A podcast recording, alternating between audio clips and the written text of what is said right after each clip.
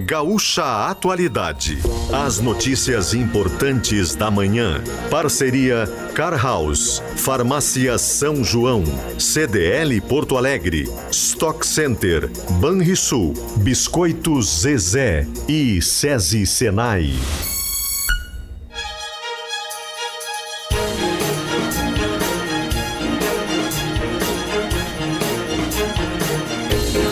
Andressa Xavier, Rosane de Oliveira e Giane Guerra. Muito bom dia, são 8 horas e 11 minutos, está no ar o Gaúcho Atualidade desta quinta-feira, dia 15 de fevereiro de 2024. Nós estamos chegando com as informações importantes dessa manhã nublada em Porto Alegre, manhã nublada pelo Rio Grande do Sul e com temperatura agora na esquina da Ipiranga com a Érico Veríssimo na casa dos 22 graus.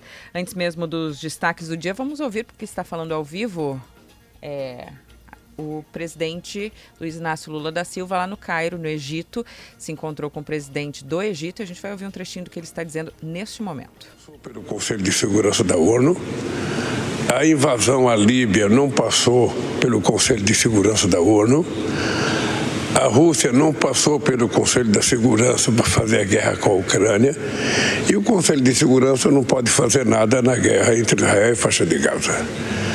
Ou seja, a única coisa que se pode fazer é pedir paz pela imprensa, mas que me parece que Israel tem a primazia de descumprir, ou melhor, de não cumprir nenhuma decisão emanada da direção das Nações Unidas. Então é preciso que a gente tome uma decisão e eu não poderia deixar de começar toda a minha conversa agradecendo ao presidente El-Sisi pela solidariedade que ele teve em ajudar o Brasil ah, para que a gente conseguisse tirar os brasileiros e as brasileiras que estavam na faixa de Gaza. Eles atenderam o nosso embaixador. Presidente Luiz Inácio Lula da Silva, que nessa primeira fala faz críticas a Israel mais uma vez, é, sem críticas ao Hamas, ao ataque sim a Israel. A gente vai falar sobre isso em seguida. Vou pedir a análise da Rosane sobre esse tema também trazido lá do Egito pelo presidente Luiz Inácio Lula da Silva em visita ao país e que tem uma repercussão gigante com toda certeza, né, Rosane? Bom dia. Muito bom dia, Andressa, Giane, bom dia, ouvintes, sem dúvida. É, ontem o presidente não tinha agenda oficial, foi passear nas pirâmides, o que é normal para quem vai ao Egito, né? Vai, vai ao Egito, não vai às pirâmides, não é, não existe. Então não tinha agenda oficial, fez isso, mas está longe de ser uma visita turística.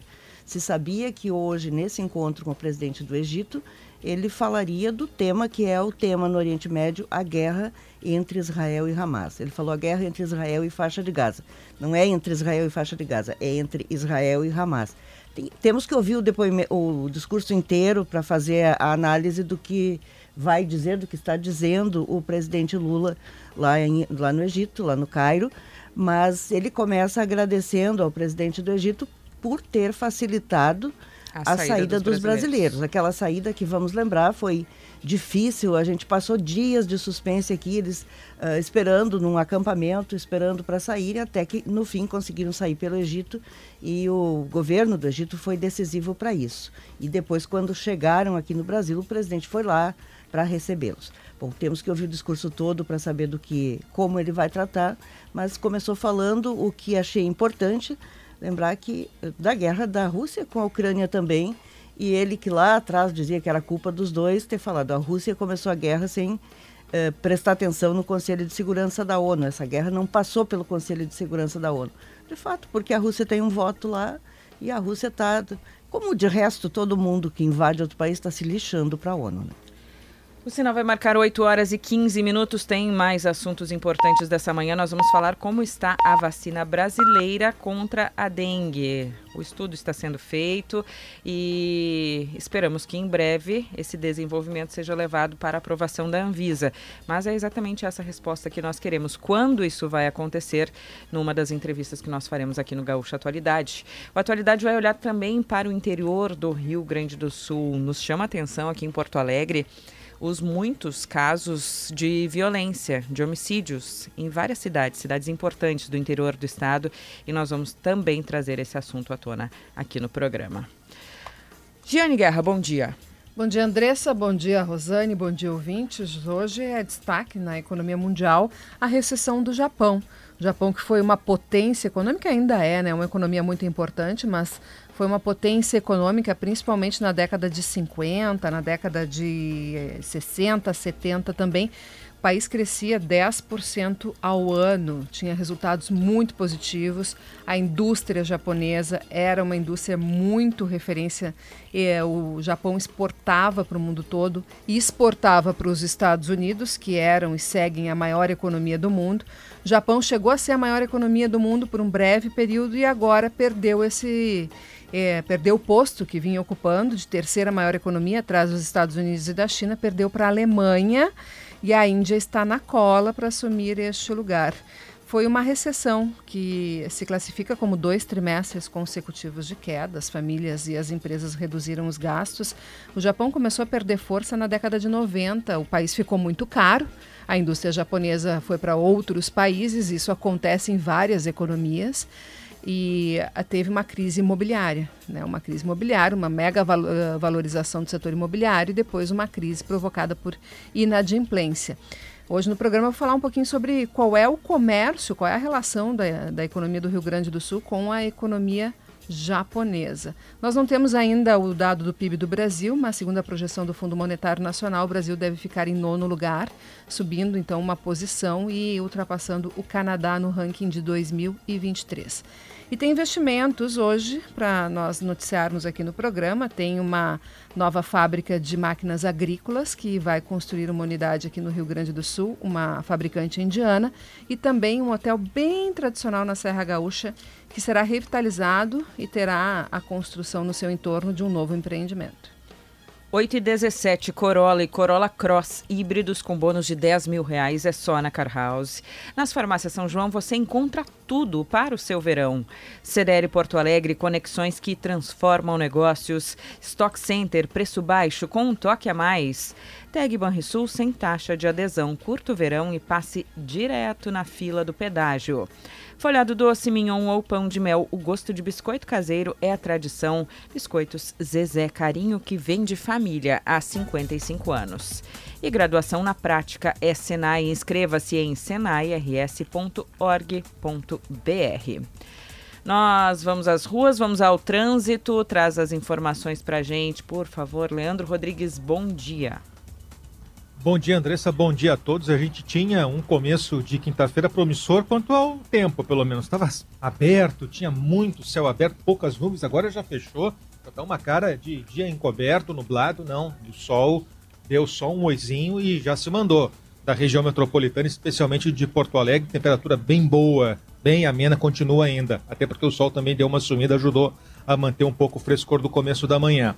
Bom, tem já uma cara de dia útil essa quinta-feira, dia útil pós-carnaval. O motorista está sentindo essa cara de dia útil na transição no início da Zaida Jarro, saindo da BR-116 já em Porto Alegre, na frente da estação Anchieta do Trenzurbe, a alça de acesso para esse sentido, para entrar nas Zaida Jarros da Freeway vinda do centro, tinha um veículo parado, pane mecânica, deu uma estreitada por ali, mas depois segue apertado porque pega o pessoal que está saindo de canoas junto com esses que estão descendo da freeway. Outro ponto é onde nós estamos agora e é a imagem que o nosso telespectador de GZH no YouTube confere agora, a entrada na Castelo Branco. Já tem retenção, momentos de par em arranca entre a Ponte Nova do Guaíba e a Ponte do Valmóvel e adiante já na Castelo Branco da Freeway para Castelo. Em Porto Alegre, dentro da cidade, outro ponto que tem retenção, uma velocidade mais reduzida na Protásio Alves, com Antônio de Carvalho, ali tem um acúmulo de veículos,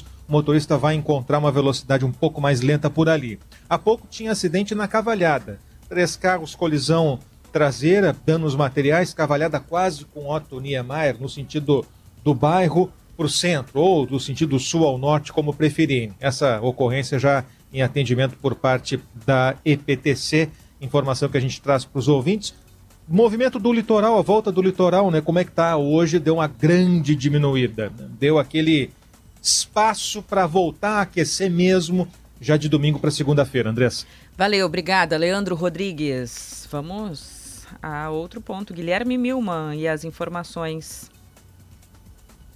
Andressa, a gente está falando da 240 agora, a estrada que liga Portão a São Leopoldo, que costuma já ser congestionada normalmente, próxima a 116, mas que hoje está pior em razão de um acidente que segue em atendimento envolvendo carro e moto. Na altura do quilômetro 1, está bloqueando uma faixa e está gerando bastante tranqueira. É um acidente que envolveu né, um Senic e uma motocicleta com dois ocupantes. Um dos ocupantes, o condutor, se machucou gravemente, está sendo levado agora para o Hospital Centenário em São Leopoldo. A ambulância segue aqui. A condutora da moto também se feriu, mas com ferimentos mais leves, segundo o comando rodoviário da Brigada Militar. O motorista do Senic está bem, é, não se feriu, e agora então estão aguardando a retirada dos veículos, né? O guincho vai chegar aqui para fazer a retirada, enquanto isso vai seguir o bloqueio. Passando aqui esse trecho do quilômetro 1, que é próximo ao controlador de velocidade, o motorista vai ter um pequeno trecho com trânsito mais uh, com trânsito fluindo melhor e logo na sequência, já próximo a 116, tranca de novo e aí em razão das obras da Charlau. Na 116, bastante trancada já nesse trecho entre a Charlau e a ponte do Rio dos Sinos, nos dois sentidos. Depois, tem uma lentidão também, aquele trecho da Refap do viaduto, em razão do fluxo do horário. E em Novo Hamburgo, começaram agora aquelas obras, aquelas intervenções que também causam lentidão nos dois sentidos. Obrigada, Guilherme Milman, também com as informações do trânsito aqui no Gaúcha Atualidade nesta manhã. Daqui a pouquinho tem Cleo Kuhn nos trazendo a previsão do tempo, mas o Leandro mesmo já disse que está mais fresquinho, 23 graus agora aqui em Porto Alegre. Caxias tem 17, em Santa Maria 20 graus. Pelotas com 23, mesma coisa em Rio Grande. Capão da Canoa também tem 23 graus no litoral norte e Torres com 22 graus nesse momento. Mais uma olhada aqui por Passo Fundo, lá em GZH Passo Fundo, a temperatura na casa dos 19 graus. História essa de hotel, Giane, na Serra Gaúcha, já nos deixou curiosos aqui no início do programa. a gente quer coisa boa. É um prédio bem tradicional para quem vai para Canela, ali na região das Hortênsias, o antigo Hotel Continental, né? Que, bem na chegada. É, que depois foi transformado, foi mudou para Tri Hotel e a marca mudou a bandeira e agora ele vai ser reformado, tá? Ele vai ser reformado Uh, e depois eh, ele vai ser colocado à venda depois da reforma, mas além disso no entorno dele vai ser construída hum, uma nova, vai ser construído um novo empreendimento, novas edificações. Então ele vai virar um complexo com um, edifícios com unidades bem maiores na modalidade de condo-hotel, é um pouco diferente de multipropriedade. Tem serviços de, de hotelaria né, nessa, nesse modelo de negócios. Quem está uh, encabeçando essa negociação e essa, esse projeto é a condutora Diamond, que é de Lajeado ou seja, ela é gaúcha, foi uma oportunidade de negócio entre conhecidos. É, é, a equipe esteve recentemente aqui na Secretaria Estadual do Desenvolvimento Econômico com o secretário Hernani Polo, mas as licenças que ela está guardando são licenças municipais, licenças do município de Canela. O restante do terreno, o hotel não foi comprado, tá? é uma parceria, mas o restante do terreno foi comprado e vai ser um investimento, e aí a cifra mostra o tamanho do projeto, 800 milhões de reais. Assim que saírem as licenças, a consultora já pretende iniciar a obra. Conversei com os empreendedores. Essas edificações no entorno terão quase 400 apartamentos novos. Na operação, a previsão é de 200 empregos diretos. E tem uh, o empreendedor, o, o, diretor Sidney Schmidt, da, dessa consultora, disse que tem uma casa antiga que vai ser preservada. E, aliás, isso está sendo muito uh, frequente nos projetos de arquitetura, que é pegar construções antigas, mesmo aquelas que não são tombadas, não são patrimônio histórico. Aquela área ali é muito bonita do, né? do Hotel Continental. Tem uma casa que servia a um tempo de recreação, que fica bem do lado do hotel era uma casa de recreação. Mas todo o terreno, o terreno é enorme ali, região com mata, pracinha, é, é muito bonita aquela área, muito bonita E o hotel sempre região. foi um hotel continental, um hotel muito agradável e muito procurado para convenções, né? Isso. Nós mesmos, daqui da RBS, já fizemos várias convenções lá e era um hotel muito agradável, com uma vista muito boa também. Se eu não estiver enganada, todos os quartos têm uma vista para aquele vale. É uma coisa muito bonita. Tomara que seja um, um, empreendimento que valorize aquela região, aquela área física. É um lugar muito, muito legal, muito agradável. A ideia é fazê-lo em três etapas, sendo que cada etapa dure no máximo 30 meses. É um projeto grande. Nessa casa antiga, eles ainda estão uh, né, conduzindo o planejamento, mas nessa casa antiga pode ser instalada, deve ser instalada uma operação de alfaiataria, inclusive para fazer vestidos de noiva. Que legal. Tem, tem um charme, tem um charme no projeto aí. Uh, eu estou dando uma olhada nas fotos aqui, em seguida eu vou colocar algumas imagens ali em GZH, estou organizando o material. Mas Tenho é um investimento boa... grande, 800 milhões Tenho de reais. Tenho boas lembranças da minha infância no Hotel Continental, a gente ia muito. Quando ia para a Serra, ficava nesse hotel. Eu é. lembro que tinha a delegação, delegação do, do, do Grêmio ficava lá também. Olha a minha xícara aqui, ó. Olha Hotel só, Continental, Hotel Continental com o meu nome eu ganhei no encontro estadual dos procuradores do estado. Lá para fazer uma palestra, ganhei uma xícara com o meu nome, por coincidência está aqui. E me lembro assim de ter ficado no, num quarto com aquela vista maravilhosa, era um acordar feliz. É. Mesmo quando ia a clima, trabalho, parecia que era um trabalho de, que é. não pesava. É. Essa coisa de lembrar de hotéis uh, da infância que frequentava com os pais, né? Nós, na minha família, não viajávamos com tanta frequência quanto hoje eu viajo com os meus filhos. E eu tenho uma lembrança do Serra Azul, da Serra. Era onde, lá em Gramado, né? Onde uhum. eu ficava com os meus pais quando ia para a região das Hortênsias, que era Uau, o programão do ano. É, é coisa boa, né? Mexeu com, minha, com as minhas memórias aqui. 8 horas e 27 minutos. Vamos mudar radicalmente de assunto, porque a realidade bate a porta, né? E a gente vai falar um pouquinho sobre segurança ou insegurança no interior do Rio Grande do Sul, porque nos chama a atenção o número de de casos de homicídios, de execuções, e, e a, chega para a gente aqui a história. Claro, tem outros tipos de crimes, mas esses chamam muita atenção quando vem aos montes, como aconteceu nessa última madrugada em Santa Maria. E é para Gaúcha Santa Maria que nós vamos agora para entender o que houve aí nessas últimas horas. Quantos homicídios por aí, hein, Amanda Boeira? Bom dia. Oi, Andressa, bom dia. Bom dia para todo mundo que nos ouve. A gente teve registro de quatro homicídios aqui em Santa Maria dentro de um intervalo de 12 horas, casos que aconteceram entre a uma da tarde de ontem e a uma da manhã de hoje, aconteceram em horários e locais diferentes aqui da cidade. O caso mais recente foi de Eric Moreira Rodrigues, 23 anos, baleado na Vila Lídia pouco depois da meia-noite. Também tivemos Elisandra Leão da Silva, de 42 anos, que também foi baleada no Beco da Tela, bairro João Goulart, na noite passada aqui em Santa Maria. Durante a tarde, foram dois casos à luz do dia. Um deles às três horas da tarde. Bruno Barros Cruz foi a vítima, de 22 anos. Ele morreu com golpes de faca na rua Duque de Caxias, bairro Bonfim. E nesse caso, a suspeita é de que teria sido por conta de uma briga entre ele e um outro jovem que foi preso em flagrante com uma faca. E o primeiro dos casos registrados nessa quarta-feira foi de Victor Matheus Ribeiro da Trindade, 30 anos, morto no bairro Carolina por volta da uma hora também morto a tiros. A gente tem essa percepção, esses Amanda. quatro casos, Andressa. A gente tem essa percepção, olhando aqui de longe, de é, insegurança pela, pelo número de casos. Vocês aí, morando em Santa Maria, também têm essa percepção?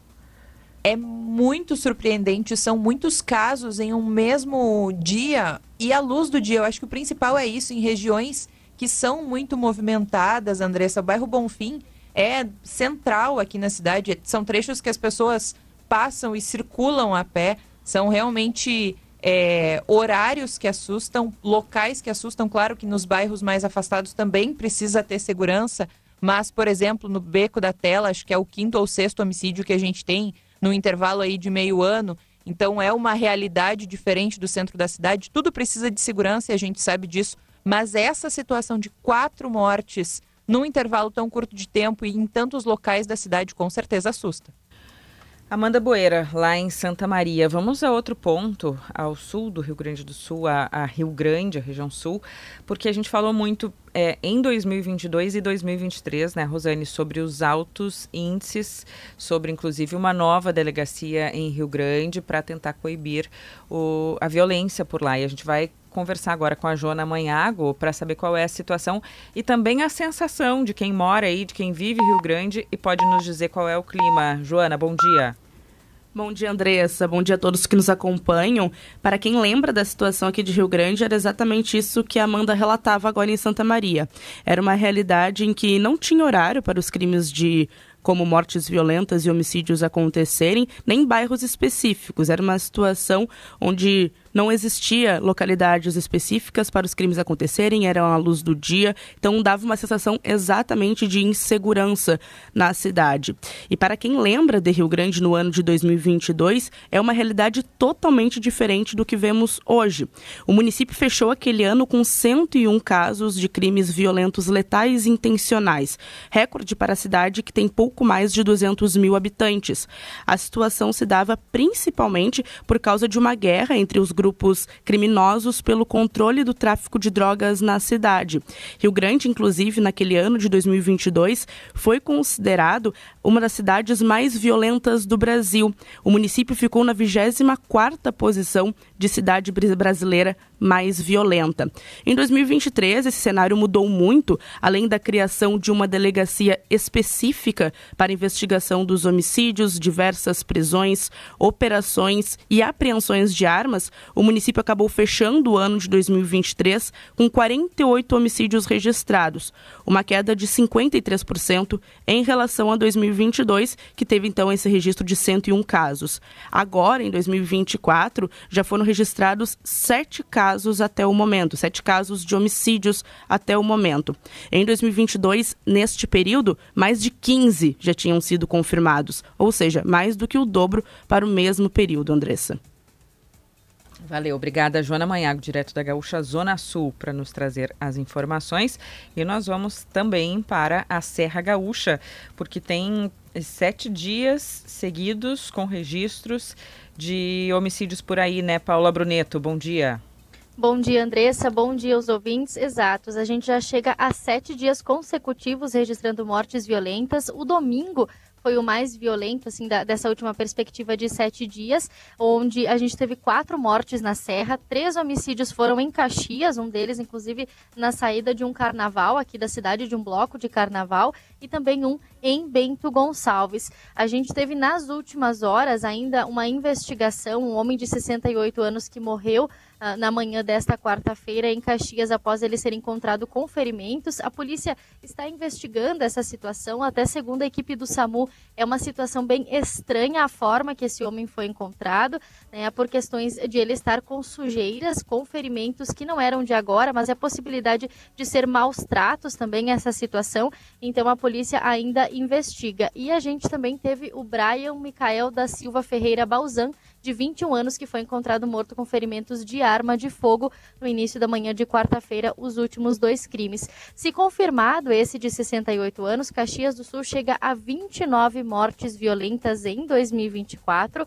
No primeiro mês do ano, 17 pessoas foram assassinadas. Com isso, o mês de janeiro terminou como o mais violento dos últimos 13 anos. Então, só para a gente ter uma comparação, em janeiro de 2022, a gente teve aqui na, em Caxias do Sul foram 12 crimes, em fevereiro também 12 crimes. Portanto, em 14 dias de fevereiro, a gente pode chegar a todo o número de fevereiro de 2023, totalizando as mesmas 12 mortes. A Serra como um todo em 2023, em janeiro, a gente teve 34 mortes e em fevereiro 25.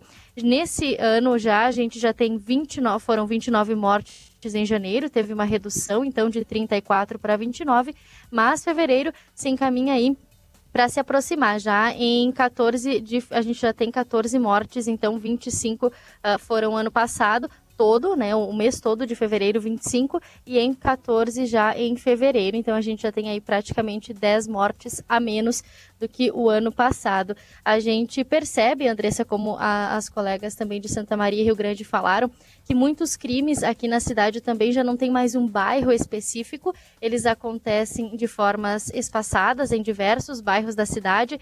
Aqui na Serra, as principais mortes elas acontecem à noite, mas sim também temos crimes ao longo do dia e a gente uh, percebe também a polícia, né, já trabalhando. A gente está com operações aqui na cidade onde a polícia já prendeu mais de 30 pessoas diari apreendem diariamente armamentos, como no dia de ontem, uma submetralhadora, armamentos longos, pesados, além de, de outros equipamentos como câmeras de monitoramento. A gente percebe também que a tecnologia utilizada pelos criminosos também vem avançando. Então, os números aqui da Serra também estão em elevação e estão preocupando a população.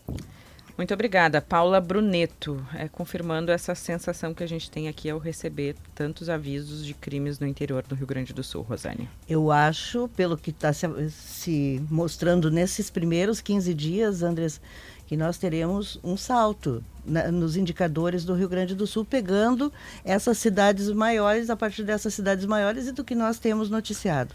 O que é um retrocesso, porque o Rio Grande do Sul vinha com índices muito bons na segurança, vinha caindo bastante.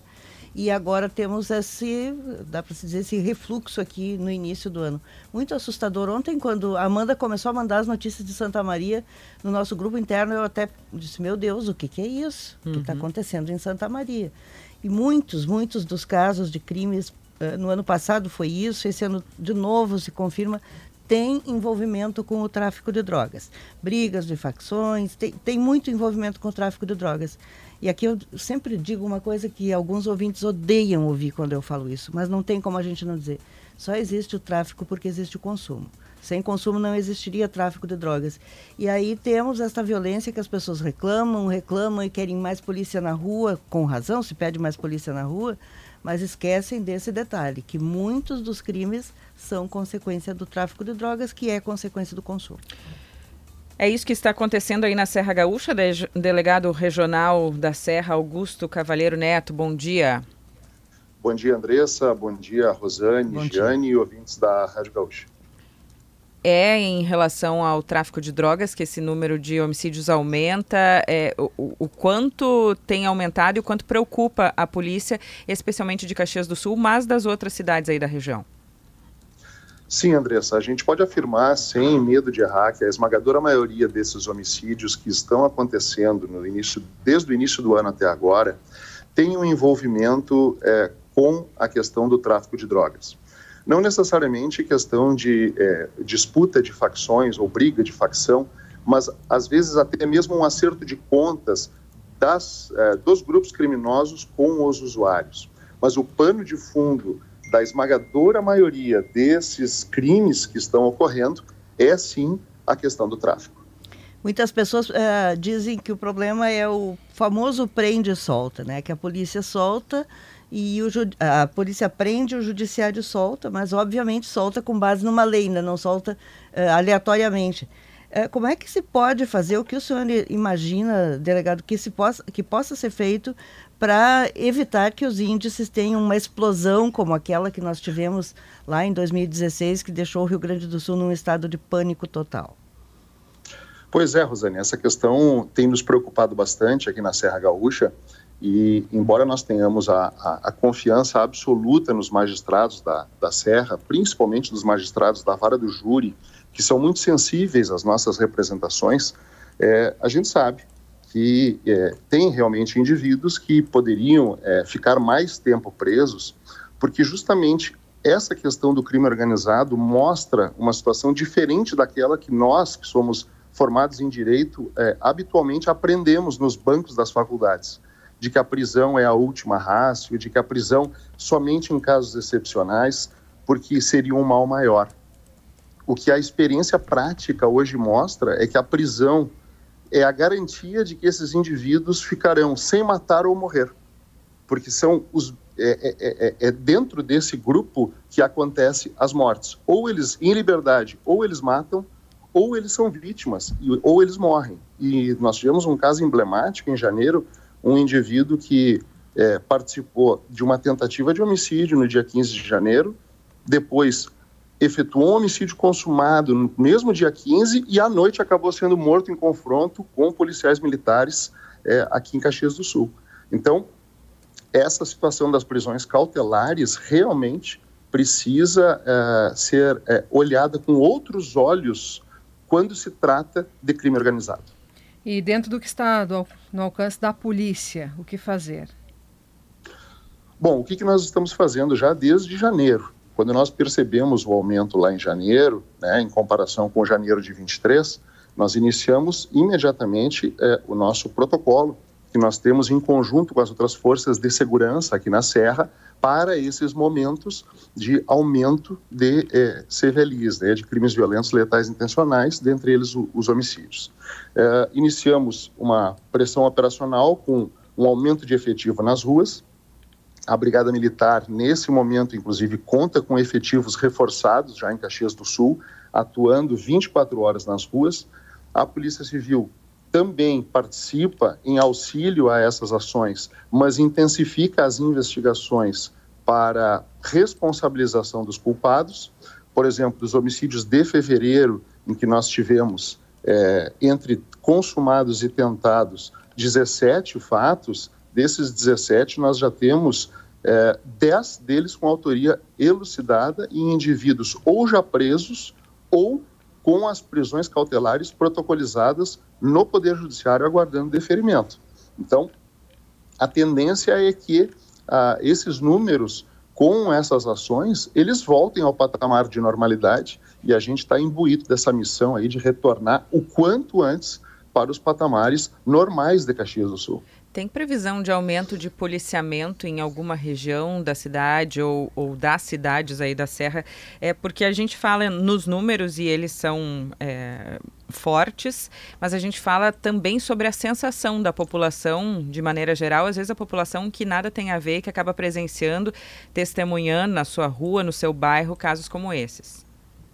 Sim, sem dúvida, Andressa. É, prontamente, quando é, se notou o aumento, né, a chefia de polícia é, encaminhou para a Serra Gaúcha um reforço através é, de policiais de cinco agentes e um delegado do DHPP de Porto Alegre para reforçar as equipes da DHPP Caxias do Sul que estão na investigação desses fatos. Paralelamente a isso, nós pegamos os policiais das outras distritais de Caxias do Sul e das outras delegacias e direcionamos nesse esforço concentrado na recaptura de foragidos. Já tiramos só entre janeiro e fevereiro mais de 25 indivíduos que estavam com mandado de prisão em aberto, muitos deles envolvidos com tráfico e homicídio das ruas e recolocamos no sistema prisional. Então, essas ações, elas já foram tomadas. E uma coisa que merece destaque também, até para tranquilizar a população, é que o problema de Caxias do Sul é pontual nos, nos homicídios e a gente está muito preocupado com isso, atento e imbuído em reduzir. Mas, por outro lado, nos outros índices que impactam a sensação de segurança, como roubo de veículo, roubo a pedestre, roubo a estabelecimento comercial, que historicamente Caxias tinha números altos, em 2023 e se mantém agora no início de 2024, nós tivemos os menores índices dos últimos 10 anos na cidade. Então, mostrando que a situação de Caxias do Sul, ela é isolada na situação dos homicídios e no qual nós estamos concentrando todos os nossos esforços. Delegado, e do resto da região aí, qual é a situação? A princípio, a princípio a situação está mais tranquila, Rosane. Nós sempre temos uma preocupação com é, Bento e Farroupilha, que são cidades também de um, de um porte médio, menores que Caxias do Sul, mas também são cidades que nos é, preocupam nos indicadores criminais e são monitoradas pelo programa de Seguro. É, a princípio a situação tá, tá nessas é, cidades está tranquila. Nós tivemos um aumento isolado em Antônio Prado, que é uma cidade muito pequena, nós tivemos ali dois homicídios, o que impacta para aquela comunidade pequena, e o pessoal já está trabalhando nisso em conjunto com os policiais, os colegas de Vacaria, porque ali é muito próximo de IP, então já faz divisa com outra delegacia regional. E em seguida a gente espera aí é, mostrar resultados também positivos nesses crimes de Antônio Prado. Em relação ao Bento Gonçalves, que já chamou atenção também por números altos. Não, Bento Gonçalves, a princípio, é, não é uma situação que nesse momento é, nos preocupe bastante. Já passou, realmente nós tivemos alguns anos é, ruins em Bento Gonçalves, principalmente no tocante à questão de homicídios, mas ela inicia janeiro e fevereiro com é, números, com patamares assim aceitáveis. O último pico de homicídios que nós tivemos em Bento Gonçalves foi em setembro do ano passado, com cinco mortes. Em janeiro agora tivemos três e em fevereiro, por enquanto, uma só. Tem muitas pessoas que se perguntam se a solução para se resolver esse problema do tráfico seria a, a, regulamentação do consumo, não a liberação, mas a regulamentação do consumo. Eu sei que essa é uma pauta polêmica e nem é o senhor que vai decidir, mas de qualquer forma, na avaliação de quem lida com a segurança, poderia ser o caminho? Pois é, Rosane, aí, aí eu, tenho que, eu tenho que falar com vocês, não mais como o delegado regional da Serra, mas como. Fale como pessoa o, física. O, isso, como o Augusto Cavaleiro Neto, né? Eu não tenho procuração da chefia de polícia em falar nesse sentido e nem está na minha alçada. Mas a experiência mostrou que em outros países é, uma eventual regulação ela não conseguiu resolver o problema dos mercados ilícitos. A, a regulação ela resolve o problema de quem tem condições financeiras e procura comprar, a, vamos dizer assim, o, o, a droga no mercado legal, regular. Mas o mercado ilícito ele continua operando, né, por baixo por, no, por baixo do pano, digamos assim, e oferecendo aquela substância a um preço mais baixo. E sempre tem, infelizmente, como tu iniciou a tua fala, né, a, a questão da demanda. Então, se nós nós teremos certamente demanda para o mercado ilícito, ainda que a gente regulamente essa situação. Mas eu não sou fechado contra isso, né? Eu acho que é uma discussão que precisa vir à tona no fórum adequado e, e, e, e os policiais que lidam diariamente com isso têm muito a contribuir nessa discussão. Muito obrigada, delegado regional da Serra Augusto Cavalheiro Neto. Bom dia, bom trabalho para o senhor. Bom dia, Andressa, bom dia a todos e seguimos firme aqui na nossa missão. Isso aí, tem que seguir firme, né, para a gente tentar reduzir esses números aqui no Rio Grande do Sul, porque é claro que preocupa. Muitas vezes o ouvinte pensa, é guerra do tráfico, eu não tenho a ver com isso. Mas sim, essa guerra do tráfico é trazida muitas vezes para a sociedade que acho que não tem nada a ver com isso, pelo bairro, pela rua, é por acontecer à luz do dia, por essa sensação às vezes ruim é a bala fica. perdida, né? Às vezes é a bala perdida e às vezes é o que acaba lá no latrocínio, né, Rosane? E, e, e, essas pessoas do mundo do tráfico é, é, vindo a, a outros, outros bairros, outras pessoas que não teriam nada a ver com isso. A gente sabe que o crime avança, avança muitas vezes dentro dos presídios e, aliás, fazendo um gancho já sobre o tema nacional, que é como dois presos fugiram do, do presídio de segurança máxima lá em Mossoró, no Rio Grande do Norte. Primeira vez na história do país que isso acontece, num presídio de segurança máxima. Acontecia uma obra no presídio, é uma das possibilidades, mas não se tem muita informação ainda sobre como eles conseguiram o Ministério da Justiça, com o ministro Lewandowski já agindo, tirando a direção do presídio, colocando um interventor por lá. Mas é um tema que imagina o clima nessas cidades. Eu estava olhando aqui as notícias da CBN. É, falando também sobre a divisa com, com o Ceará, já colocando mais policiais para evitar que esses homens passem por ali. Pois é, não, não, não é para isso que foi criado o presídio de segurança máxima, né? Para as pessoas escaparem. Imagina. O presídio de segurança máxima é feito para criminosos muito perigosos, chefes de facção, para esses que realmente não tem como manter nos outros presídios. E aí acontece essa fuga. É a primeira, inédita, e é assustador saber do, que o poder dessas facções é tão grande que conseguiram que dois eh, criminosos escapassem de um presídio de segurança máxima lá em Mossoró, onde ele estava isolado. É óbvio que isso não acontece por acaso. Tem corrupção no meio, tem que passa por alguém, já que é de segurança máxima, tem a estrutura física é feita para não escapar. Agora, no meio disso, tem pessoas e pessoas que acabam se corrompendo. Não está ainda definido exatamente o, o caminho de como aconteceu, mas eu digo isso com base no que é a estrutura física de um presídio de segurança máxima. Não é para escapar. Veja o currículo. Rogério da Silva Mendonça, mais de 50 processos. Homicídios, roubos. Condenado a 74 anos de prisão somadas as penas lá no Acre. Os dois são do Acre. E o outro é Davidson Cabral Nascimento. 30 processos, crime de organização criminosa, tráfico de drogas e roubo. 81 anos de prisão em condenações. Mais de 150 anos tem os dois juntos em condenações. Homens altamente perigosos, não à toa estavam nessa, nesse presídio de segurança máxima. Por que eles foram levados para lá? Porque eles estavam envolvidos numa rebelião lá no estado deles, em um presídio, que terminou com cinco detentos mortos lá no Acre, lá em Rio Branco. E aí, é, sendo que três deles decapitados. Então, é crime bárbaro dentro da prisão. E aí eles foram levados para Mossoró, onde também está Fernandinho Beramar, por exemplo, que é chefe do é. Comando é. Vermelho. Eles também ligados ao Comando Vermelho.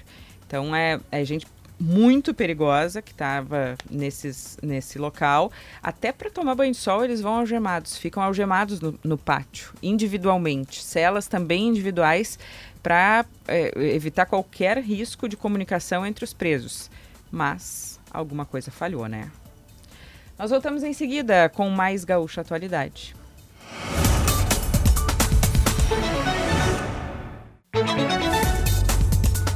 Volta, Gaúcha Atualidade 21 graus em Porto Alegre. Corolla e Corolla Cross híbridos com bônus de 10 mil reais. É só na Car House.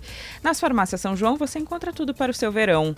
CDL Porto Alegre, conexões que transformam negócios. Stock Center, preço baixo com um toque a mais. Tag Banrisul sem taxa de adesão. Curto verão e passe direto na fila do pedágio. Folhado doce, mignon ou pão de mel. O gosto de biscoito caseiro é tradição. Biscoito Zezé, carinho que vem de família há 55 anos. E graduação na prática é Senai. Inscreva-se em senairs.org.br. Aos poucos vão surgindo novos detalhes da investigação da Polícia Federal a respeito do ex-presidente Jair Bolsonaro. E um dos detalhes trazidos é que uh, o ex-presidente aguardaria nos Estados Unidos, para onde ele se mudou no fim do ano em que perdeu a eleição, no fim de 2022, morando por lá, que a tentativa de golpe fosse executada por aqui. Ele transferiu, quando foi para os Estados Unidos, quando foi lá para a Flórida, 800 mil reais para se manter, para se bancar no exterior. Essa informação trazida hoje pela Andréa Sadi no G1. Até não é novidade. Quer dizer, para mim não é novidade isso não me surpreende nem um pouco, né? Porque ele realmente embarcou para os Estados Unidos, obviamente pretendia ficar por lá um tempo. Uhum. Teria e ficou? Que, e ficou, teria que se manter, mandou dinheiro para lá, se mandou legalmente, tá ok nesse caso. O problema do ex-presidente Bolsonaro é outro, é explicar a tentativa de golpe. É, o detalhe que a Andressa de traz hoje é que nos planos escritos dele estava que ele esperaria nos Estados Unidos que todos fizessem o serviço por aqui. É, para voltar nos braços para voltar nos como, braços do é, povo. Exatamente. Matheus Chua em Brasília, bom dia. Bom dia, Andressa, Rosane, Jane, bom dia a todos. Estou acompanhando também outro trabalho, outra frente de trabalho da Polícia Federal que diz respeito à fuga de dois presidiários na penitenciária federal de Mossoró, no Rio Grande do Norte. Uma fuga inédita, aliás, nunca havia sido registrada uma fuga em presídios federais aqui no Brasil. Eu estou conferindo aqui a ficha criminal dos dois presos, Andressa. 74 anos de prisão é, tem já de condenação acumulada um dos fugitivos, Rogério da Silva Mendonça. Ele responde a mais de 50 processos entre os crimes homicídio e roubo. E o outro fugitivo, tem 81 anos em prisão, de prisão em condenações, no caso dele envolvimento em tráfico de drogas, roubo, organização criminosa. Enfim, o fato de estar em presídio federal já significa também que são criminosos de alta periculosidade, envolvidos né, em grandes organizações criminosas. Até agora, nenhum rastro destes dois fugitivos. E por que isso interessa tanto? Está sendo conduzido aqui em Brasília, porque os presídios federais ficam na alçada do Ministério da Justiça e Segurança Pública. O ministro Ricardo Lewandowski, que assumiu há pouco a pasta, já determinou o afastamento imediato da direção da Penitenciária Federal de Mossoró e enviou lá para o Rio Grande do Norte integrantes da sua equipe.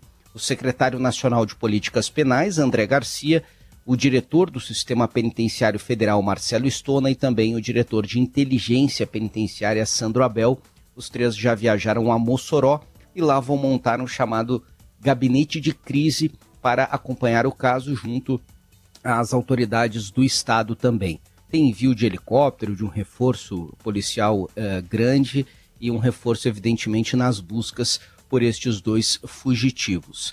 Ainda não se sabe eh, qual falha na segurança permitiu a fuga inédita destes dois criminosos na penitenciária federal de Mossoró.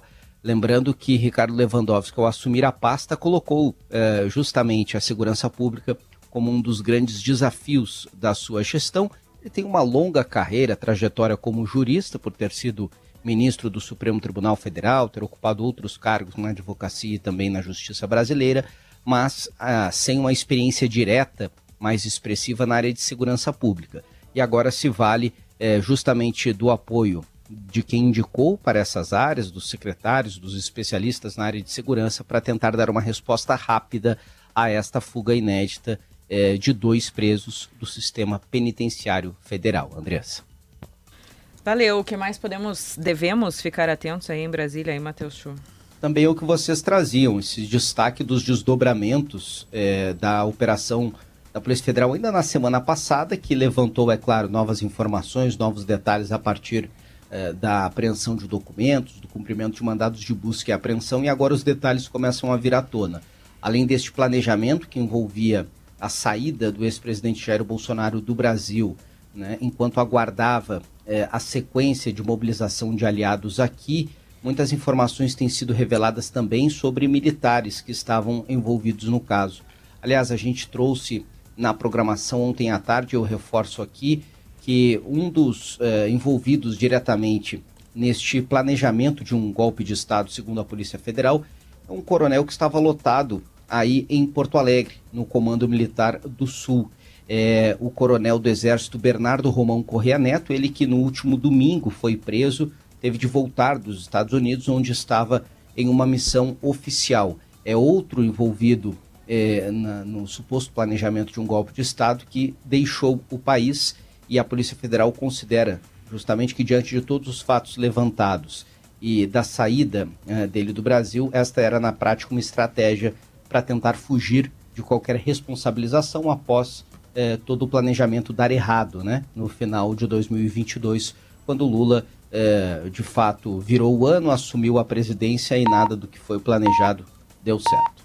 Obrigada. Matheus Chu, falando conosco diretamente de Brasília. Até amanhã, Chu, com OAB-RS em defesa da advocacia e da cidadania. Nós já voltamos. 9 horas e 3 minutos, Gaúcha Atualidade. Do que nós vamos tratar ainda hoje, hein, Rosane?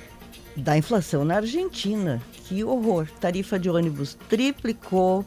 A inflação mensal foi de 20,5%.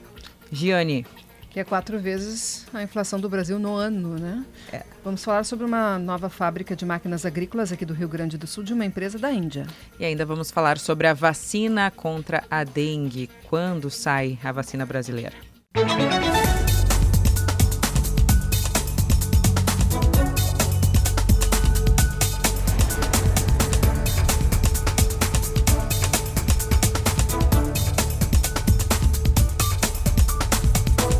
9 horas e 7 minutos. Gaúcha Atualidade ao vivo no seu rádio, também imagens no YouTube de GZH. Corolla e Corolla Cross híbridos com bônus de 10 mil reais. É só na Car House. Nas farmácias São João você encontra tudo para o seu verão. CDL Porto Alegre, conexões que transformam negócios. Stock Center, preço baixo com um toque a mais. Tag Banrisul, sem taxa de adesão, curto verão e passe direto na fila do pedágio. Folhado doce, mignon ou pão de mel, gosto de biscoito caseiro é tradição. Biscoitos Zezé, carinho que vem de família há 55 anos. E graduação na prática é Senai. Inscreva-se em senairs.org.br. Nós vamos até o Rio Grande do Norte. Já falamos um pouquinho do tema, já contamos, contextualizamos o que está acontecendo lá em Mossoró. Mas vamos até Natal para conversar com o repórter da InterTV, Vinícius Marinho. Bem-vindo à Rádio Gaúcha, bom dia. Oi, Andressa, bom dia para você, bom dia, Rosane, Giane, a todos que acompanham a Rádio Gaúcha. Pois é, olha, chama atenção de fato, né, esse acontecimento. Ontem aqui não se falava em outra coisa no Rio Grande do Norte, a não ser nessa fuga, é a primeira do sistema penitenciário federal a gente já pode até trazer uma atualização aqui acerca do que está acontecendo hoje, agora pela manhã. Agentes federais, agentes da Polícia Penal Federal estão revistando motoristas que estão passando pela RN, uma rodovia local que faz aí a conexão do centro da cidade de Mossoró até onde fica a penitenciária federal lá de Mossoró. estou em Natal, na capital, fica distante cerca de 280 quilômetros de Mossoró, a oeste aqui do estado. É, e com isso, eles estão já iniciando essa força-tarefa, não só dos policiais penais aqui é, que ficam no Rio Grande do Norte, 100 agentes já chegaram também para fazer esse reforço, mas também a toda a polícia aqui do Rio Grande do Norte, a governadora Fátima Bezerra colocou à disposição um policiamento que deve, que já está trabalhando inclusive nisso, nesse policiamento. Além disso, também houve um contato da governadora aos governos do Ceará e da Paraíba, estados que fazem divisa aqui com o Rio Grande do Norte, para um reforço nesse policiamento, porque há a indicação e há essa, essa possibilidade de que os dois fugitivos possam sair aqui do Rio Grande do Norte para outros estados. E aí, se montar o cerco, né, e, e é, pode fazer com que essa facilitação não aconteça. É, nós temos também a informação de que o Ministério da Justiça pediu a inclusão dos nomes do Rogério da Silva Mendonça e do Davidson Cabral Nascimento no sistema de difusão laranja da Interpol. Esse é um alerta que é feito quando as autoridades do país identificam uma pessoa que representa uma ameaça iminente à sociedade.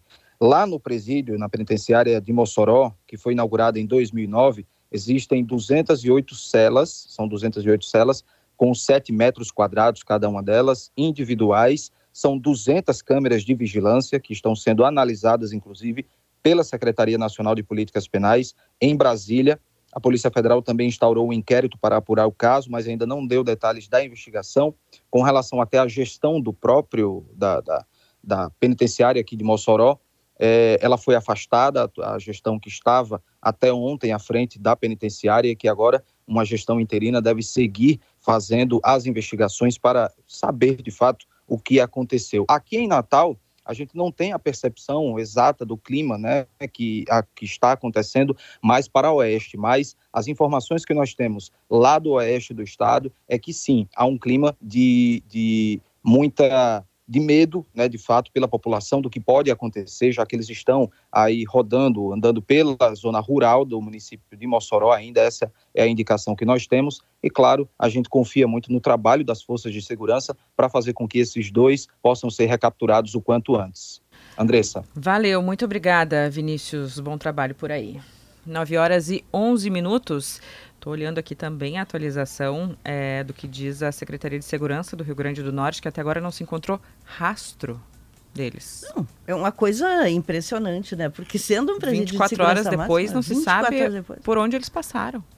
Que loucura. É, é muito estranho. É, só pode ser um clima de medo e de tensão mesmo.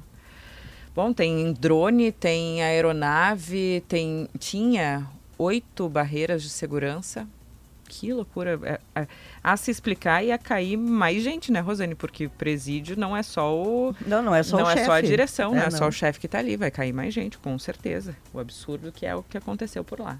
Não, e, o- e- e a, e a percepção do que ainda pode vir a acontecer, né? Exato, o medo das Porque se pessoas é conseguiu fazê-lo e desta forma, sem, sem, sem deixar rastro, É. sem se encontrar o rastro, né? Porque algum rastro ficou por aí, né? Só não está sendo encontrado.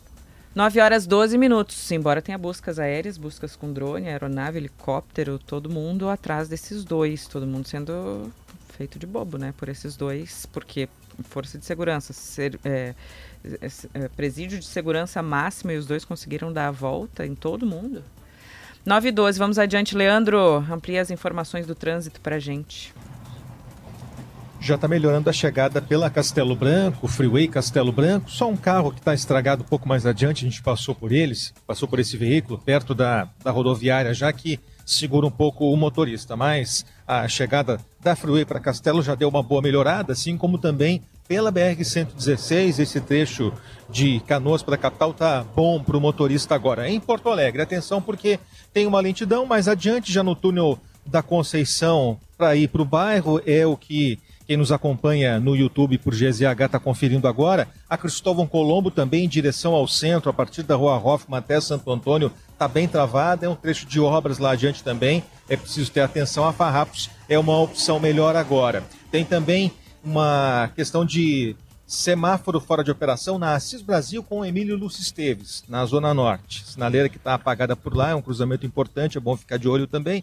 E está sendo atendido um atropelamento no centro, na Leonardo Truda, aquela travessa entre a Mauá e a Siqueira Campos. Uma pessoa foi atingida por um ônibus ali, o SAMU já chegou, está prestando atendimento, não é uma ocorrência grave, a ambulância inclusive ainda está parada fazendo aqueles procedimentos de entrevista, de pegar informações e fazer uma primeira checagem na pessoa.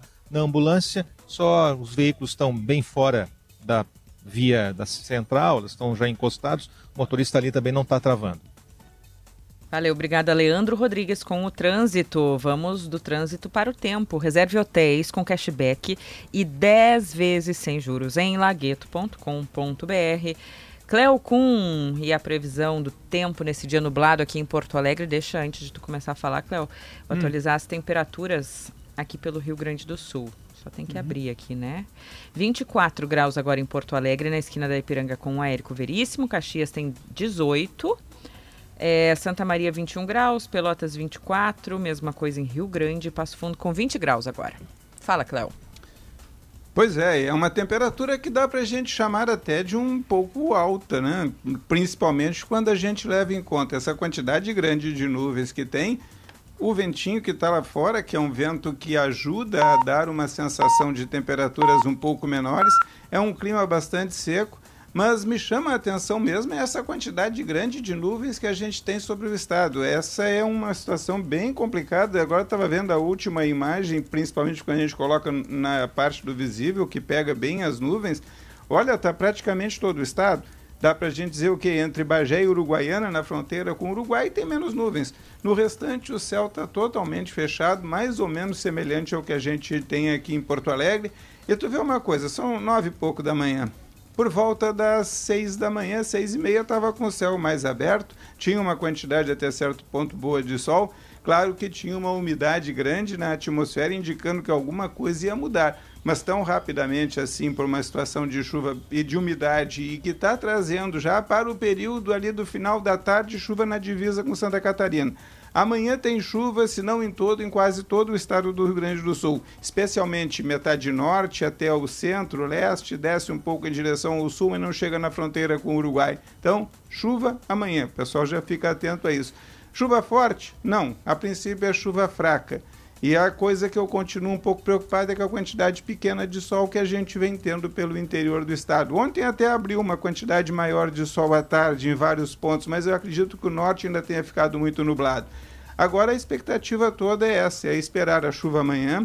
Vamos ter períodos de sol com pancadas de chuva durante o fim de semana. No começo da semana que vem, a situação está meio enfarruscada ainda, especialmente entre segunda e quarta-feira. Não tem muita chuva, tem períodos de sol, tem temperaturas na casa dos 30, 31 nas temperaturas máximas, né? Isso vale para o centro, vale para o oeste lá em Uruguaiana, vale para nós aqui em Porto Alegre, porque hoje é que as temperaturas ficam menores, hoje e amanhã. E assim mesmo, vê bem, na parte de Uruguaiana, os prognósticos continuam colocando para hoje 31 graus. Ontem chegou quase a 30 por lá. Então, tem partes do estado que estão mais quentes, outras partes estão em temperatura um pouco mais baixa.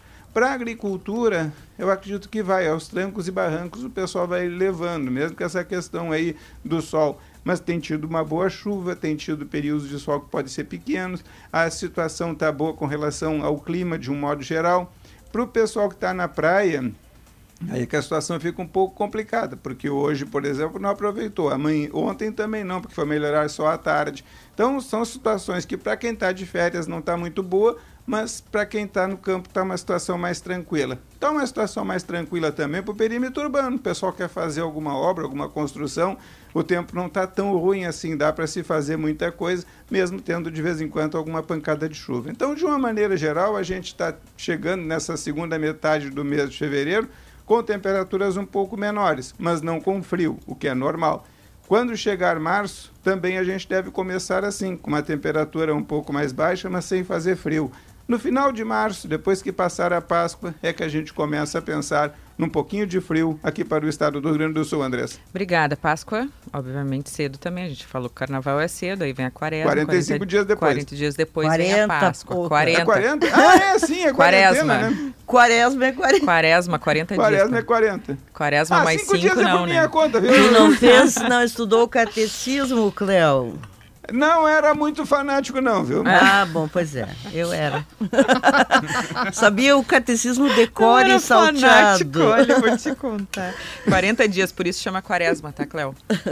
Vou anotar aqui no papelzinho. Tá bom, obrigada. Fim de março, cedinho a Páscoa também nesse ano, até lá calor, depois vem aquele clima de Páscoa mesmo, aqui no Rio Grande do Sul. 9 e 19.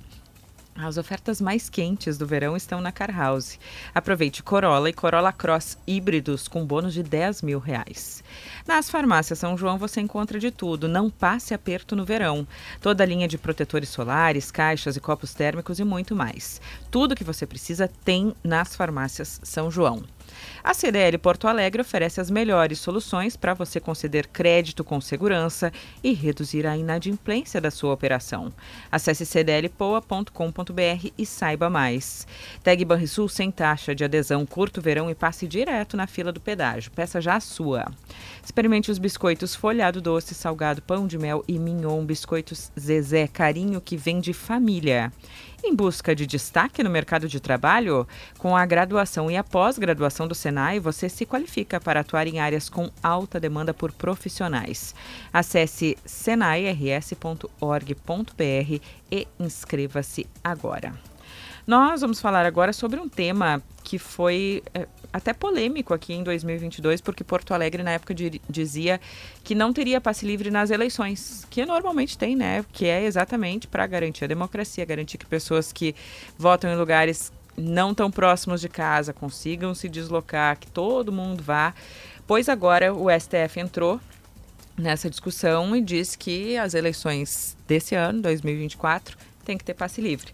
Só que alguém tem que pagar, né, Gabriel Jacobsen? E aí as prefeituras estão vendo como fazer. Bom dia. Bom dia, Andressa. Bom dia a todos. É, essa é a questão central agora que se estabelece após a decisão do STF que disse sim, precisa ter passe livre em toda a eleição, em todas as cidades, em todo o país. Essa garantia de passe livre que foi já definida pelo STF está sendo alvo de contestação.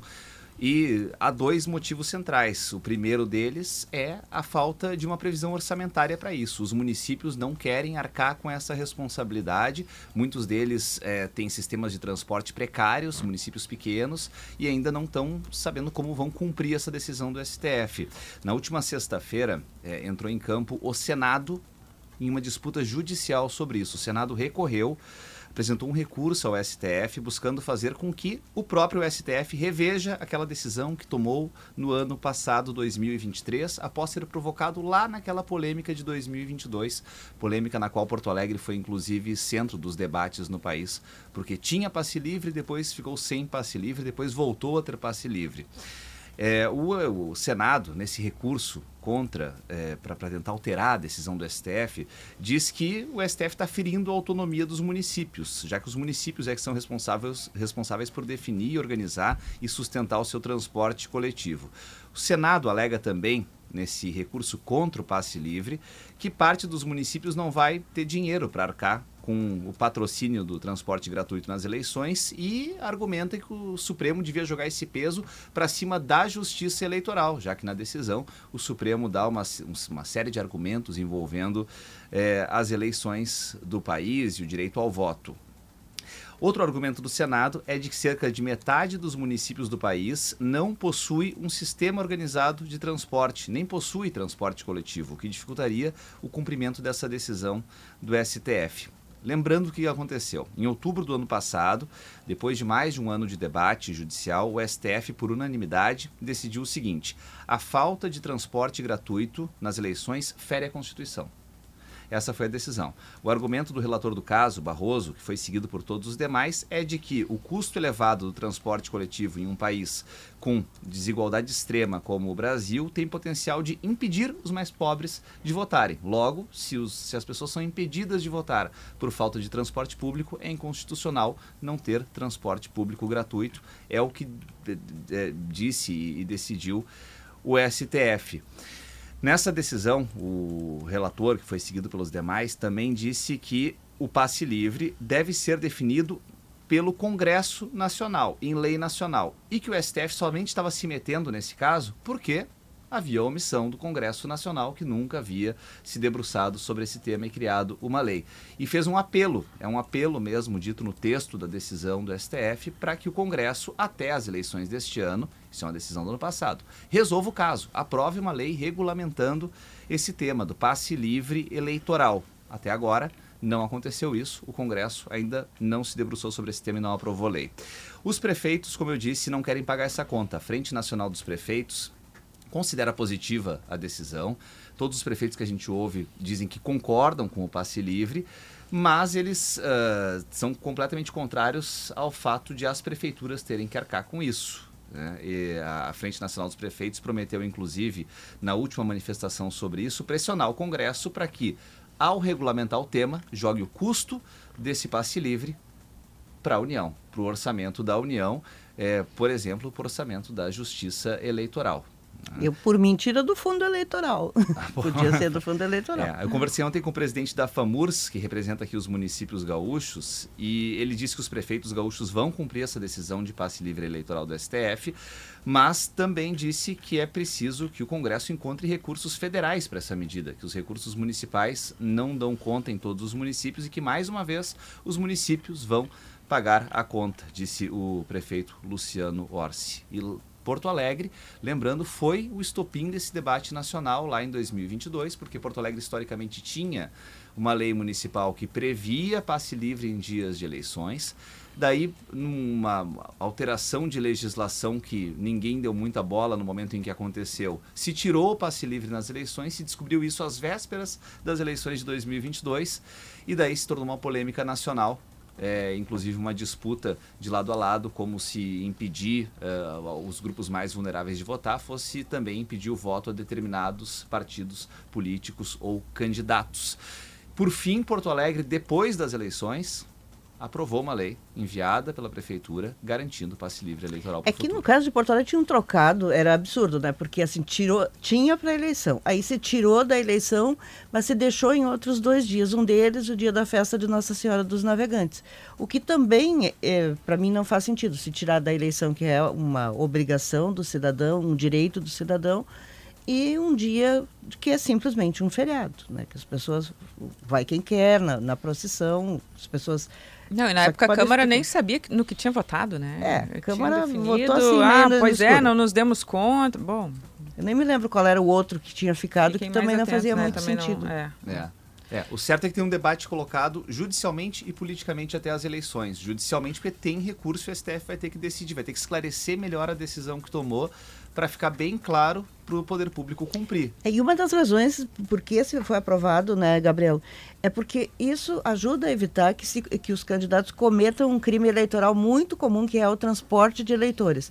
Não pode o candidato botar uma Kombi lá, buscar as pessoas lá na vila para que votam em outros lugares. O certo é cada pessoa votar perto do, de onde mora, sua sessão eleitoral. Então, está em tempo de as pessoas irem lá na Justiça Eleitoral, trocar seu domicílio para votar perto de casa. Isso é o melhor de, dos mundos. Agora, muita gente assim se muda e diz: ah, não sei nem quanto tempo vou ficar aqui, vou continuar votando nesse lugar. É óbvio que também não tem como os municípios pagarem, e para mim não faz sentido que a pessoa mora em Porto Alegre, por exemplo, e vota lá no interior porque ela quis manter seu domicílio lá e ela está há 20 anos. Aí também não faz sentido, né? É, e, e é isso é confuso e na essa lei. decisão do STF determinou que em todos os níveis o transporte seja gratuito. Então, o transporte intermunicipal também deve é, ser o que não faz sentido, porque a pessoa não tem, não, não, não tem sentido que a pessoa se mude de cidade e, e fique e, lá por uma questão, é. E, uh, uh, fica por uma questão emocional. É pode ter o domicílio eleitoral onde morava, tem ligações emocionais ou familiares. Mas aí não tem sentido que o poder público tenha que pagar a passagem para Não, aí é uma decisão da pessoa, né? É uma decisão da pessoa. É, não, e a lei não, a lei de, de fato assim, ela é muito genérica. É até Aí contra é a lógica, né? Porque a pessoa tem que votar no lugar onde ela está morando. Sim, até porque a eleição, essa eleição Por mais que tenha né? ligação né? afetiva, não, mas... E a eleição de eleição prefeito, né? Né? eu voto em Porto Alegre desde sempre, porque me mudei para cá e não tinha intenção de voltar. E a minha família achava que eu ia voltar. Mas eu não estão ouvindo agora, fiquem sabendo, é, a Rosane não, não quer voltar. Então eu fiz o meu primeiro título de eleitor aqui porque eu quero ter influência sobre a minha cidade, a cidade onde eu vivo. O prefeito sabe que, que eu me passei interessa anos é de Porto Alegre. Eu passei anos sem votar e não era nem por questão afetiva, era porque eu fiz o meu título em Capão da Canoa, que era onde eu morava quando tinha idade para fazer o título, aos 16 anos. E depois, ah, perde o prazo aqui, perde o prazo ali, foi ficando, ficando, ficando. Agora eu trouxe de volta nas últimas duas eleições o título para cá, porque eu não conseguia votar simplesmente, porque trabalho todas as Sim. eleições. Uma, eu ainda fiz uma correria para. Porque eu gosto de votar, né? Aquela coisa democrática, gostamos de votar, queremos votar, queremos escolher.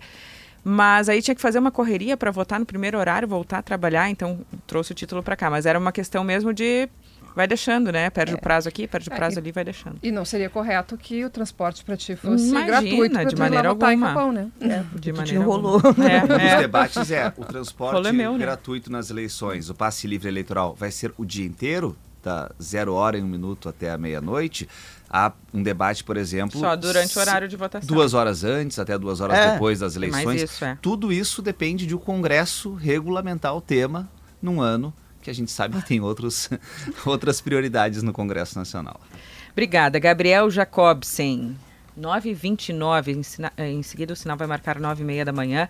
Nós vamos para um rápido intervalo. Antes eu quero é, mandar um abraço e a minha solidariedade à família da Paula Almeida Barbosa. Uhum. A Paula estava em Santa Catarina, passando o carnaval com a família e Ontem, em um acidente, a Paula morreu na hora. Ela tinha 38 anos. A filhinha dela, a Bela, de 4 anos, também morreu na hora. O carro capotou. É, eles voltavam do sul de Santa Catarina, de uma das praias, e enfim, é um acidente trágico. As duas morreram na hora.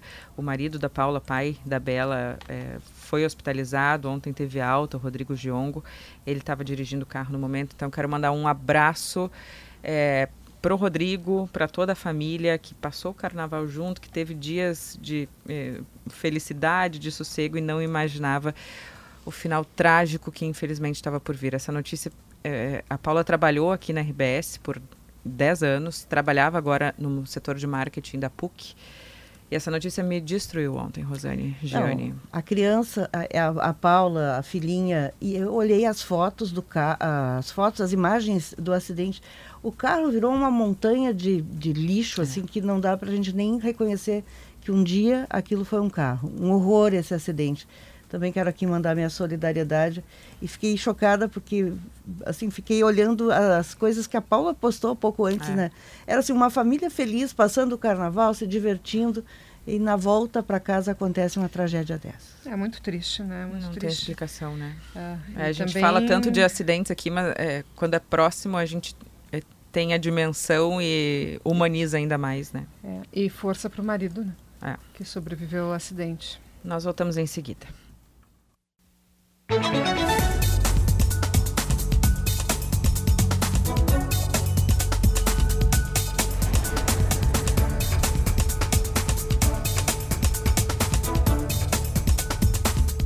Estamos de volta, são 9 horas e 35 minutos. A temperatura em Porto Alegre na casa dos 24 graus, agora na esquina da Ipiranga com a Érico Veríssimo.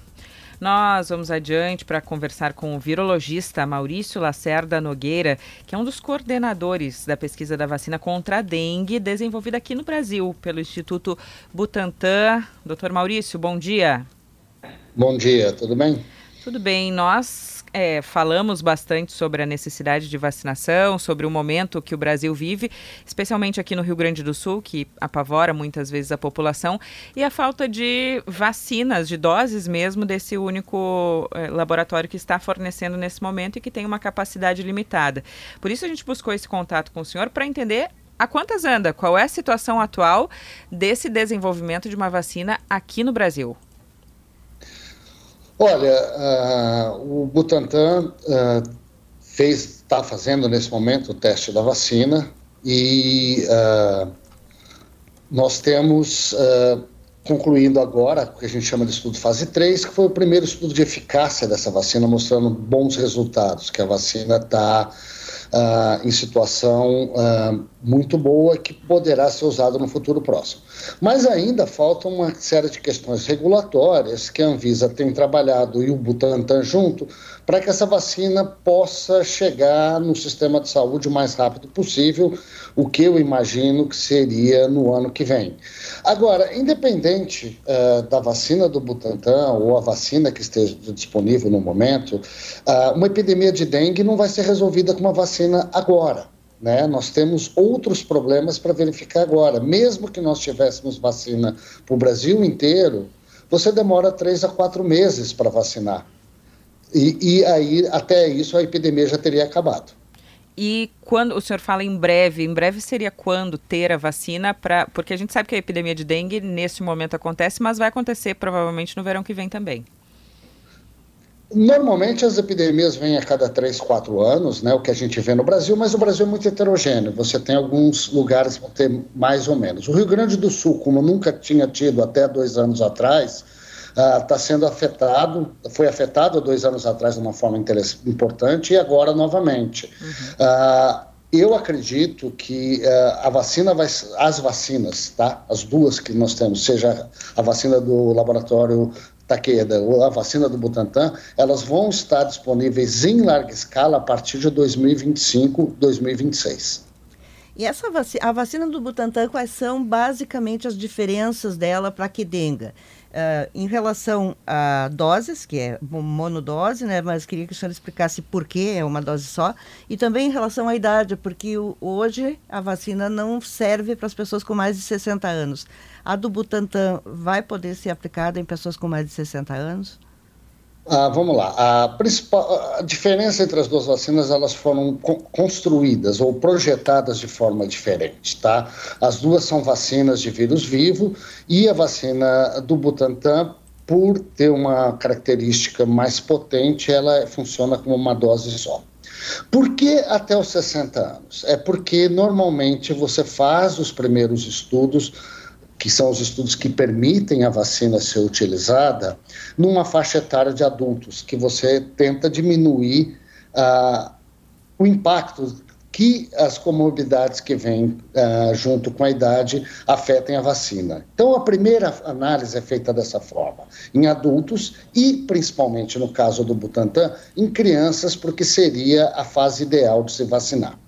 Mas, com certeza, o Butantan já está na segunda etapa, ah, preparando estudos que mostrem que a vacina também seja eficiente em idosos. Mas você tem que ver a perspectiva a longo prazo dessas vacinas, né? Que elas vão ser utilizadas mais jovem para que a pessoa chegue na idade adulta e na melhor idade já protegida. O senhor estuda, acompanha a evolução do vírus da dengue há muito tempo e uh, ele está diferente agora. Qual é a perspectiva que nós temos? Uh, essa epidemia de agora que mostra essa força, essa força tende a se repetir nos próximos anos? Olha, historicamente, uh, o que nós vemos no Brasil, desde que a dengue retorna ao Brasil nos anos 80, é que a cada quatro ou cinco anos nós temos uma epidemia e, é cada, e cada epidemia o número de casos graves aumenta. Isso nós temos visto. Uh, o, só que o Brasil não é uma coisa única. Né? A, embora nós estamos tendo epidemias de dengue, aqui no Brasil a situação é diferente em vários locais. Por exemplo, no interior de São Paulo, nós estamos tendo uma epidemia uh, de dengue 1 e dengue 2. No Rio de Janeiro, dengue 2. Aqui em São Paulo, dengue 3 entrou. Aí, no Rio Grande do Sul, em trabalhos que nós fizemos junto com uh, o pessoal da Universidade Fevale, uh, em Novo Hamburgo, nós percebemos que o dengue principal aí no Rio Grande do Sul ainda é o dengue 1. Ah, então, existem variações também, mas o fato é, qualquer vírus da dengue pode causar doença grave. O senhor pode e... explicar para o nosso ouvinte de maneira didática aqui que é o dengue 1, dengue 2, dengue 3, dengue É, e a gente sempre tem muito medo da dengue hemorrágica, né, que é a mais perigosa. Vamos lá, uh, isso é, é fácil. O dengue 1, 2, 3 e 4, a gente podia chamar que eles são irmãos. São vírus muito parecidos, mas são diferentes. O dengue 1 é um vírus, o dengue 2 é outro vírus, o dengue 3 é outro vírus, o dengue 4 é outro vírus. Diferente do SARS-CoV, que a gente tinha o Covid, né, que a gente tinha um único vírus causando a doença, e dentro desse vírus a gente tinha variantes, né? Se lembra? Ah, tem a Omicron, tinha a Delta. No dengue, não, são quatro vírus diferentes, isso causa problema. O que a gente sabe é que quando você tem infecção por um vírus e depois por outro vírus, você pode ter maior chance de ter a dengue grave, que antigamente a gente chamava de dengue hemorrágica. Então, infecções sucessivas causam maior chance de você ter doença grave. Isso ou a doença é, hemorrágica. Chama atenção isso porque uh, não desenvolveria uma imunidade para amenizar uma, numa futura infecção? Se eles fossem o mesmo vírus, sim, mas como eles são irmãos, não. É aquela coisa, eles são parecidos, mas não o mesmo, tá? Então, o seu raciocínio, ele é correto. A gente gera uma imunidade, mas como esse vírus não é exatamente igual, essa imunidade, ao invés de proteger, ela acaba facilitando a segunda infecção. Isso é classicamente o que leva a essa doença hemorrágica. Então, vocês no Rio Grande do Sul, que tiveram a primeira grande epidemia de dengue agora, dois anos atrás, e estão tendo agora novamente, um novo vírus no Rio Grande do Sul pode causar uma epidemia de casos hemorrágicos ou casos graves. Quer dizer, a gente estava aqui falando com o senhor de vacina, e a sua especialidade é essa, mas não custa a gente lembrar que em não tendo a vacina e o laboratório japonês não consegue produzir a quantidade necessária que, que, o Brasil precisaria e que foi até encomendado pelo Ministério da Saúde, vamos repetir os cuidados que as pessoas podem, eh, devem ter para evitar que justamente essa epidemia se alastre? É, é, isso é fundamental. Uma coisa que a gente tem que lembrar é que o mosquito, ele basicamente ele cresce, ele nasce, cresce e pica na nossa casa e nos nossos vizinhos. O mosquito não voa longe. Então nós temos que erradicar os mosquitos e isso começa pela nossa casa. Nós temos que tomar conta da nossa residência. Não adianta esperar o Estado vir tomar conta. Nós temos que tomar conta da nossa casa, junto com os nossos vizinhos da nossa vizinhança, junto com a nossa associação de bairros, os nossos bairros, igrejas, etc. Junto, enquanto comunidade, enquanto cidadãos, tomarmos essa atitude com o nosso bairro. E o Estado, seja ele no nível do município, do Estado, do governo federal, tem que tomar as ações deles nas áreas públicas também. O que faz uh, esses vírus serem uh, diferentes em determinada, determinadas localidades? Por que, que aqui nós temos, aqui no sul, a dengue 1 e é, tem alguma relação com o clima, alguma coisa com a sazonalidade? Oportunidade. Uh, eles vão se, uh, se dispersando. Então, por exemplo, aqui onde eu estou, no interior de São Paulo, dengue 1 quase não tem mais. Por quê? Porque quase todo mundo já teve. Mas alguém um dia pegou um avião e desceu em Porto Alegre e nunca teve circulação de dengue 1 em Porto Alegre. Então você tem uma população altamente suscetível. A população que o vírus se adapta muito bem. Daqui um tempo, a população do Rio Grande do Sul vai criar uma certa imunidade contra a dengue 1 enquanto população. E aí outros vírus virão e ocuparão o lugar dele. Nós agradecemos, virologista Maurício Lacerda Nogueira, que é um dos coordenadores dessa nova vacina que fica para entre 2025 e 2026, pelo que o senhor nos disse. Muito obrigada, bom dia para o senhor. Obrigado, bom dia a todos vocês aí no Rio Grande do Sul. O sinal vai marcar 15 para as 10 da manhã. Gaúcha Atualidade. Rosane, fala um pouquinho sobre a inflação da Argentina, que foi tua promessa. É, é estranho, né? Porque a Argentina, o governo argentino está comemorando, veja só, uma inflação de 20,6% ao mês, que foi a inflação de janeiro. Por que isso? Porque a de dezembro foi pior, dezembro foi 25,5, então houve uma queda entre comparando, né, os meses de dezembro e janeiro. Isso significa que o acumulado do mês pulou de 200 do ano, 12 meses, pulou de 211,4% para 254,2%. Esse é o maior índice em mais de 30 anos a passagem de ônibus triplicou, a pobreza aumentou, a situação na Argentina é cada dia pior. E o, o mega decreto, aquele chamado decreto ônibus do presidente Javier Milei, ele tá, voltou para estaca zero. Né? O Congresso não aceitou aquela forma como ele queria, de uma votação apressada e que lhe dava amplos poderes, mudava praticamente tudo. Então, a Argentina está patinando nisso e a inflação é esse absurdo que a gente está vendo lá, que para nós aqui só temos memória lá naqueles tempos passados, que foi uma tragédia, quando as pessoas recebiam o salário, tinham que correr para o supermercado, porque no dia seguinte o salário já valia menos. Destaque da economia mundial, o Japão entrando em recessão, é, saindo do posto de terceira maior economia, perdendo lugar para a Alemanha. O que isso tem a ver com a gente, Giane? Olha, o Japão tem, tem comércio grande com o mundo todo, inclusive com o Brasil e também com o Rio Grande do Sul. Eu fui dar uma olhada nos dados da balança comercial do Rio Grande do Sul. uh, com o Japão ao longo do ano passado para ver o efeito né, dessa retração da economia japonesa. E isso aparece, inclusive, no comércio com o Rio Grande do Sul. As exportações daqui para lá superaram 300 milhões de reais, mas é uma queda superior a 20% em relação ao ano anterior. As importações, 93 milhões de dólares, 93 milhões de dólares, também caíram quase 9%. As importações que o Rio Grande do Sul faz do Japão. Nós voltamos em seguida para fechar o Gaúcho Atualidade desta quinta-feira.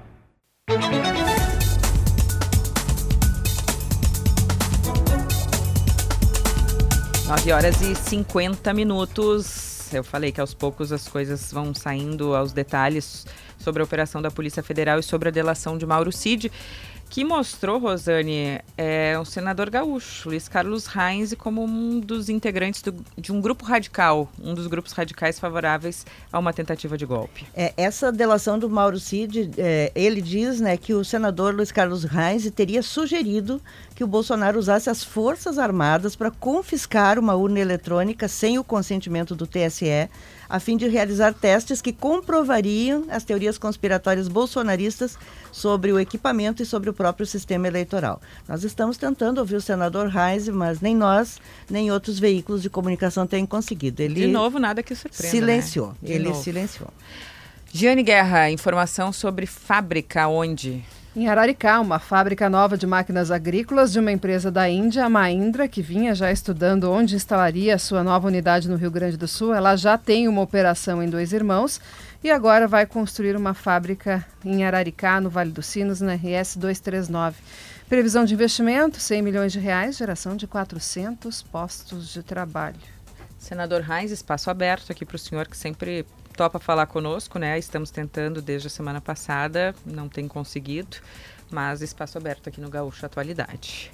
Corolla e Corolla Cross híbridos com bônus de 10 mil reais só na Car House. Nas farmácias São João você encontra tudo para o seu verão.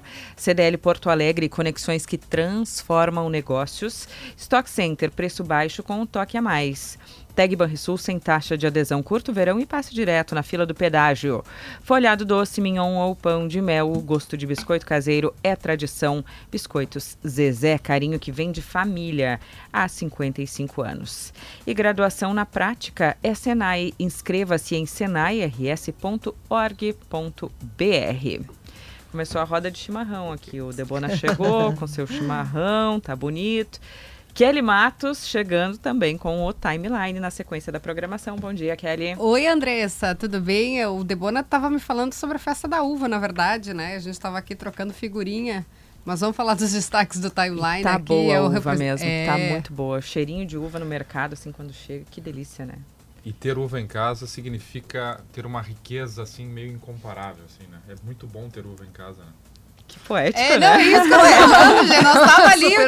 Mais poético ainda eu, que te, eu tenho uma em casa e não consigo não, comer porque os passarinhos e, e as abelhas pegam, Rosane, chegam antes de mim. Pensa o seguinte, então. Hoje tu vai pensar, tive um dia cansativo, notícias pesadas na atualidade mas eu vou abrir a geladeira e tem uma uva gelada. Te o teu dia é se transforma na, na casa hora. tem uma passarinha que ama uva. Ah, menininha, uma mocinha. Ama uva, apaixonada. Eu quero uma uva Isabel, que não tem ainda no mercado.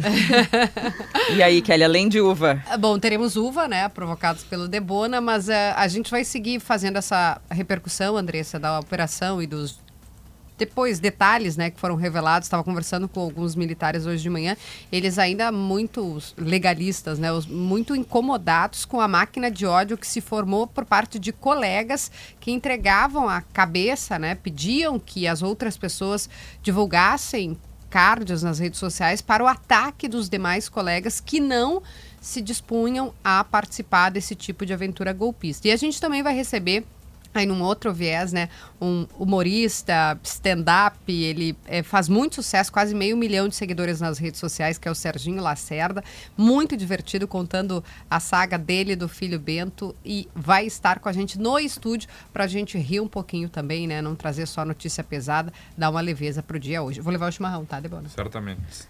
9h54, se fosse uva, ele não deixava. Mas... Marcelo Debona chegando para falar de esporte, para falar da rodada, dos jogos de ontem à noite da dupla Grenal com o Lagueto Esportes Resort Grêmio. Viva a união de paixões para o inédito.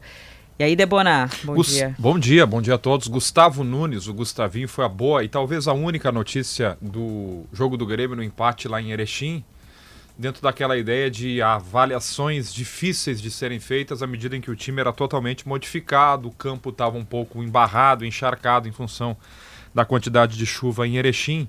É, mas aí para um time desentrosado, ainda no qual a gente não entende as escolhas, por exemplo, pelo Galdino e principalmente pelo Natan Pescador, o menino de 18 anos foi uma, uma ilha no time do Grêmio ontem num momento de carência em que o Soteudo está machucado e o Natan Fernandes temporariamente está fora também por lesão, sim, o Gustavo Nunes, o Gustavinho surge como uma alternativa.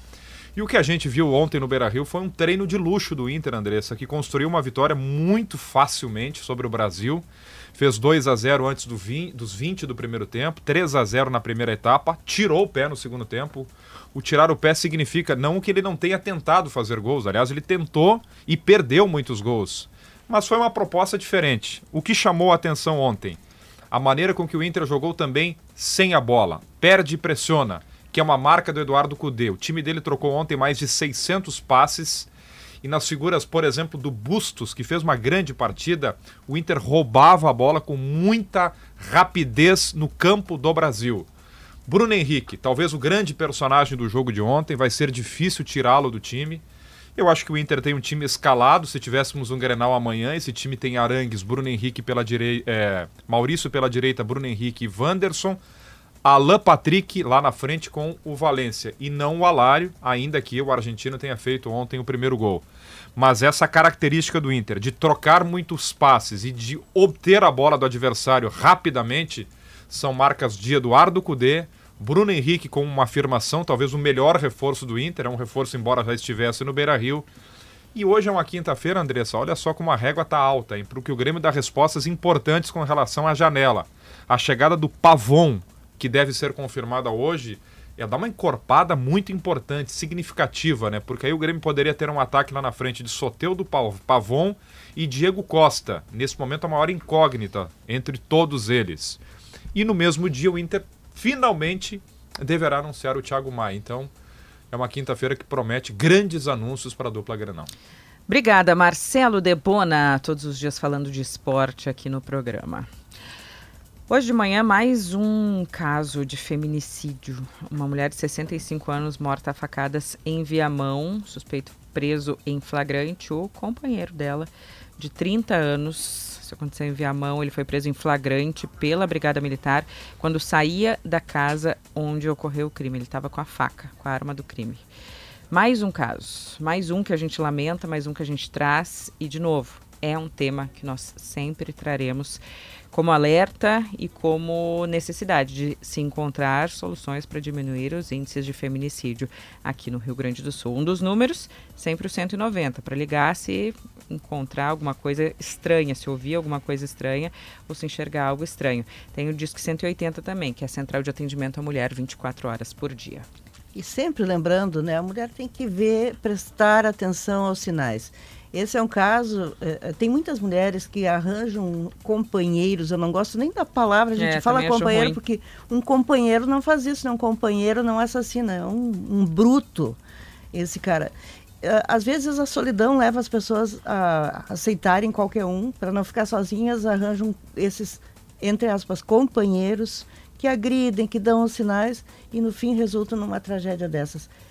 Preste atenção aos sinais e manda embora, corre, larga uma relação que é uma relação uh, ruim, uma relação que não traz nada de bom e que acaba fazer, muitas vezes tendo esse tipo de desfecho. Nós voltamos amanhã com mais Gaúcha Atualidade. Rosane, até amanhã. Até amanhã, um bom dia a todos. Tchau, Giane. Tchau, Andressa, Rosane ouvintes, até amanhã. Nós te esperamos amanhã aqui, nesse mesmo espaço, às 8h10, com Car House, Farmácia São João, CDL Porto Alegre, Stock Center, Banrisul, Biscoito Zezé e Senai RS. Até amanhã.